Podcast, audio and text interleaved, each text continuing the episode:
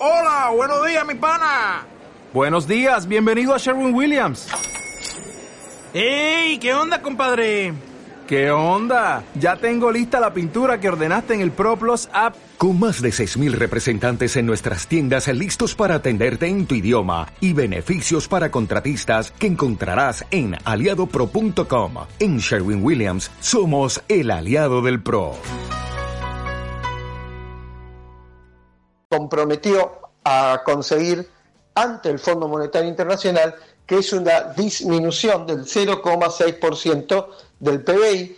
Ahora me corregirán seguramente, pero esto sería unos 400 mil millones de pesos. La pregunta es, ¿alcanza? Bueno, vamos a hablar con uno de los que más saben, el señor Daniel Artán, está en línea, economista jefe de FIEL, y al que felicitamos también por eso. Daniel, ¿cómo te va? Carlos Burgueño te saluda. ¿Cómo te va, Carlos? ¿Qué decís?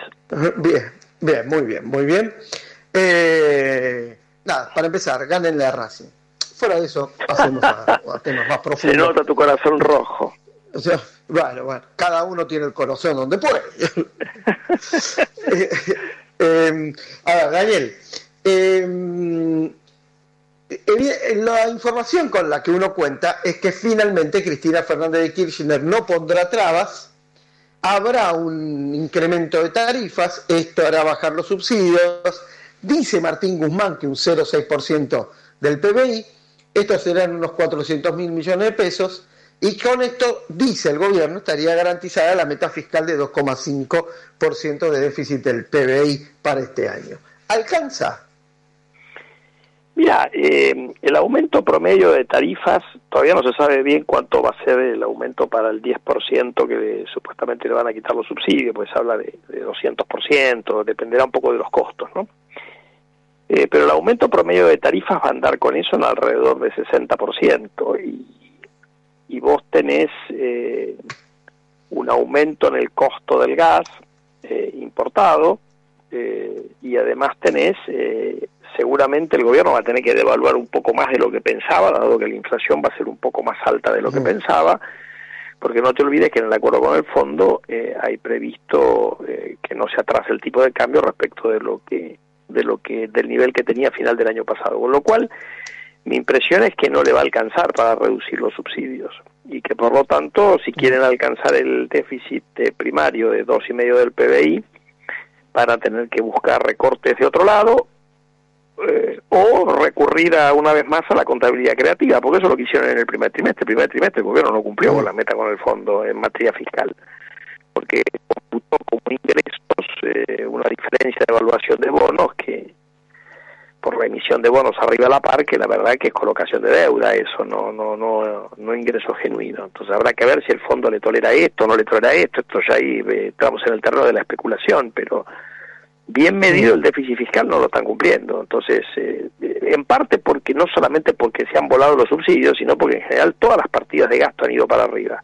Cuando se suponía que algunas tenías que contener, porque el acuerdo con el fondo insinuaba que ibas a reducir el déficit de empresas públicas e insinuaba que ibas a reducir las transferencias a provincias. Ninguna de esas dos cosas pasó en el primer trimestre del año, ¿no?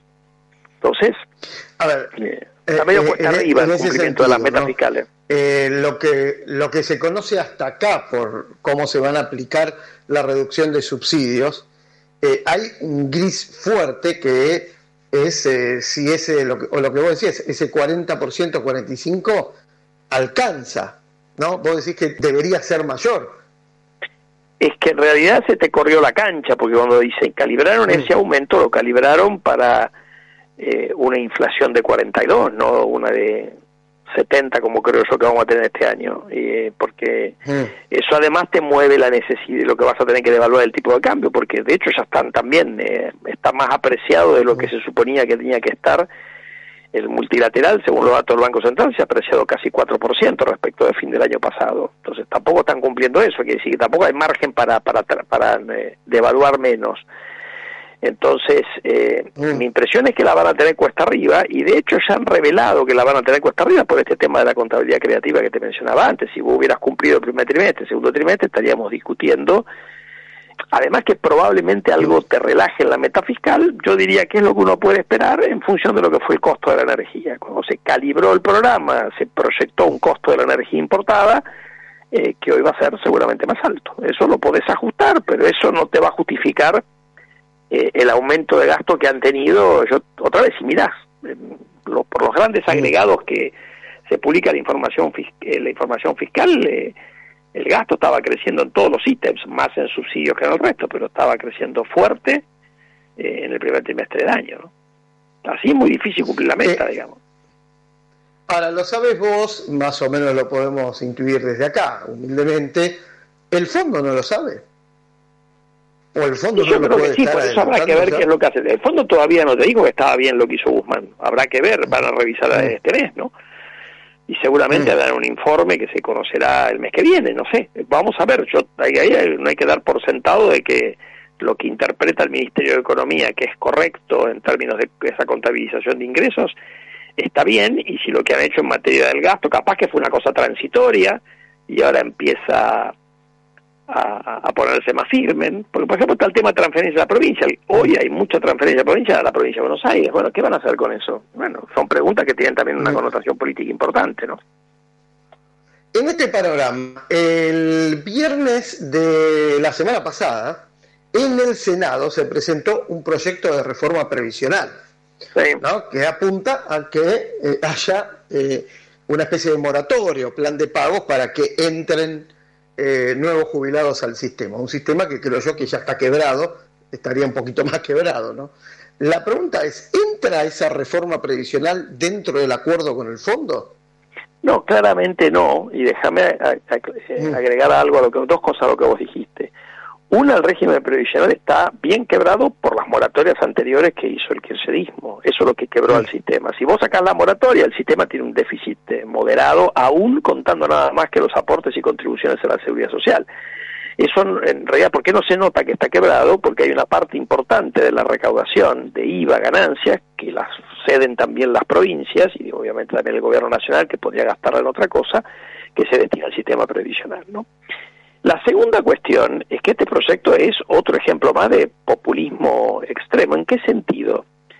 Eh, vos tenés un esquema hoy que a la gente que no hizo aportes le permite eh, jubilarse, que se llama PUAM. Lo que pasa es que esa PUAM, que fue una reforma que votó el Congreso hace 3, 4 años atrás, esa, esa PUAM tenés que tener 65 años y te dan 20% menos que la jubilación mínima. En una suerte, si querés, de reconocimiento que el que aportó eh, tenga una jubilación un poco mejor que el que no aportó. Entonces, en realidad lo que hace el proyecto es, en el caso de las mujeres, te adelanta cinco años la posibilidad de retirarte sin aportes, con una jubilación que es 25% más alta que la que obtendrías si tuvieras, eh, si esperaras a tener la POAM. Entonces, en ese sentido tiene un costo fiscal enorme el proyecto. ¿Me entendés? Eh, ahora, el, los senadores, senador Fernández Sagasti, cuando presentó, senadora por Mendoza, ¿no? Cuando presentó este proyecto, dijo que el costo era de 0,02% del PBI, aproximadamente 16 mil millones de pesos. El propio Ministerio de Economía dijo, no es así, esto es como mínimo 0,4%. Y ahí estamos hablando de 200 mil millones. Bueno, pero obviamente que tiene costo fiscal, porque vos acordate, primero, a ver, no está claro cómo va a ser la moratoria, acordate cómo fue la moratoria anterior. En las moratorias históricas, que Argentina tuvo muchas a lo largo de su historia previsional, ¿en qué consistía la moratoria? Vos le decías a una persona, no tenés los años, bueno, yo te voy a dejar jubilar eh, con menos años de aporte, eh, o después que vos pagues una determinada cantidad de recursos y te hacían un, descuento, si querés no te cobraban los aportes que hubieras tenido que tener. Pero recién cuando cumplías con los años que te exigían, pocos o muchos, no importa, recién ahí te podías jubilar. La moratoria del kirchnerismo, las dos, las varias, porque empezaron con una, porque fue 2009, cambiaron esto radicalmente a la gente le daban la jubilación y le retenían una parte de la jubilación para pagar las cuotas de la moratoria, que en el peor de los casos, obviamente si tenías algún aporte era menos, pero en el peor de los casos crea, creo que era un tercio de la jubilación mínima que te daban. Entonces tuvo costo fiscal desde el principio, porque fue una cosa como, como, un tipo que va de impuestos, le permitís un esquema de, de moratoria que también hay en materia fiscal, y vos le decís eh, que eh, le vas a pagar una le vas a pagar vos la moratoria porque eso es definitivo lo que termina haciendo el gobierno vos le diste más plata de lo que la persona te tenía que pagar Entonces es falso que no tiene costo fiscal. Pero además, las cuentas en materia previsional, como esto impacta en las cuentas fiscales durante mucho tiempo, porque la jubilación se cobra durante mucho tiempo, hay que hacerlas en lo que se llama intertemporales. Esa cuenta en otros países se, se hace una proyección de cuál va a ser el impacto fiscal en un montón de años. Y ahí podés mirar si realmente cuál es el impacto fiscal que tiene. Y eso tiene un déficit fiscal monumental. Entonces, lamentablemente Argentina tiene legisladores que hacen propuestas que no resisten el menor análisis y encima te quieren vender que no tiene costo fiscal, digamos.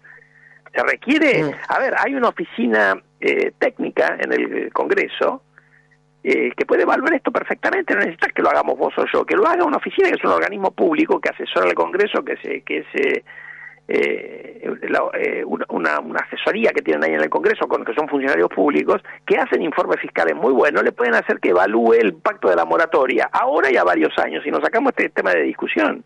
Entonces, lo curioso es que se ponen a hacer cuentas y hacen cualquier cosa. Entonces, es, es ahora, realmente, yo te diría, es poco serio eh, lo que hace eh, estos senadores. Eh, Daniel Artana, con el que estamos hablando, supongamos que, que avanza esto, esto tiene más, no sé cómo lo ves vos, olor a pelea política que a análisis serio, como vos decís, ¿no? Pero supongamos que, que avanza esto, y supongamos, es casi imposible, pero supongamos que se aprueba en el Senado y luego en diputados.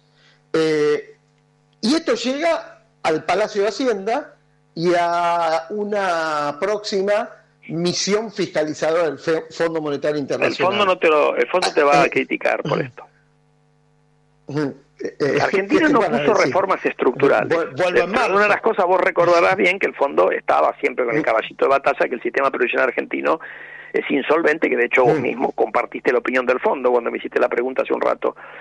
Eh, que no que no hayas hecho reformas estructurales no quiere decir que puedes hacer contrarreformas, que agravan más el problema.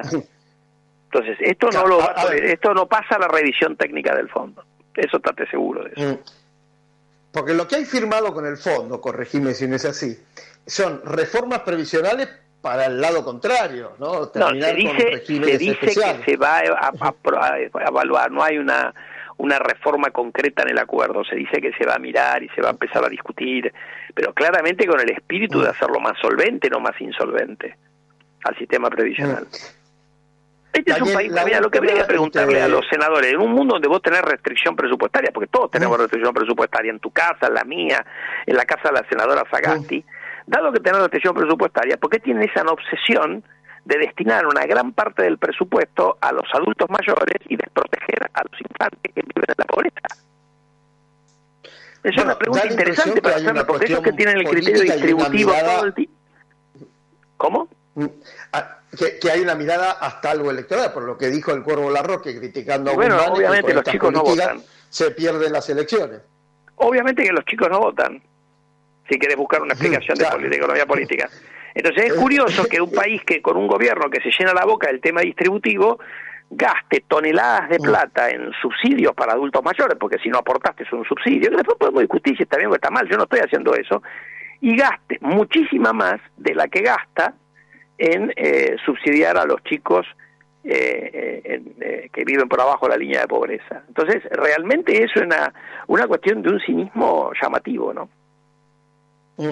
La última, Daniel, hoy se conoce el índice de inflación, ya, más allá de esperar si es 6, 6,2, 5,8, da lo mismo, este año estamos peleando entre el 60 y el 70.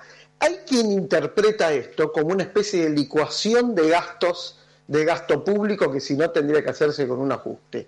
¿Está bien interpretar esto así? A mí no me gusta esa interpretación. A ver, yo lo que sí hace, eh, siempre lo he dicho públicamente, la variable de escape de este acuerdo era una mayor mm. inflación. ¿Ok? Ahora, mm. eh, eso es, eh, aun cuando tenga un efecto fiscal favorable, es de muy corto plazo, porque hubo algún día el jueguito este de vivir acelerando la inflación se te agota. O sea, vos pasamos de 20 a, 30, después a 50, ahora vamos a ir a 70, después a cuánto vas. Entonces llega un momento que no es más viable este jueguito. Entonces otra vez es una visión de muy corto plazo si realmente el gobierno tenía esto en la cabeza. Para el día que estabilizás complicarle la vida al, al que haga el plan de estabilización. Entonces, eh, y esto otra vez, el tema de la indexación. Vos fíjate hoy en un reportaje, creo que en cronista a Martín Redrado, está diciéndote cuando dice de desindexar el gasto, no sé si lo leíste, te está diciendo este punto también. ¿Me entendés? Entonces, en el fondo, y esto para poner una cuestión, es una cuestión de sentido común. O sea, vos no, puede, no puede ser que el, el, gobierno, no digo que lo haya hecho, pues no sé la verdad si es así, pero que la forma de resolver la incapacidad de los legisladores argentinos de darse cuenta que no pueden gastar más de lo que ingresa, sea jorobando a todo el mundo con una tasa de inflación en permanente ascenso. No, no funciona así eso. Entonces a mí me parece que si esto es lo que se pensó, bueno, no sé, yo creo que el equipo económico, y quiero creer que el presidente también, son más responsables que esto que está implícito en tu pregunta, ¿no? Eh, vos nombrabas a Martín Redrado, la verdad no importa el nombre, no, la pregunta no va por el nombre. Eh, se habla mucho de un cambio de ministro de Economía, con un cambio de expectativas, etcétera, etcétera.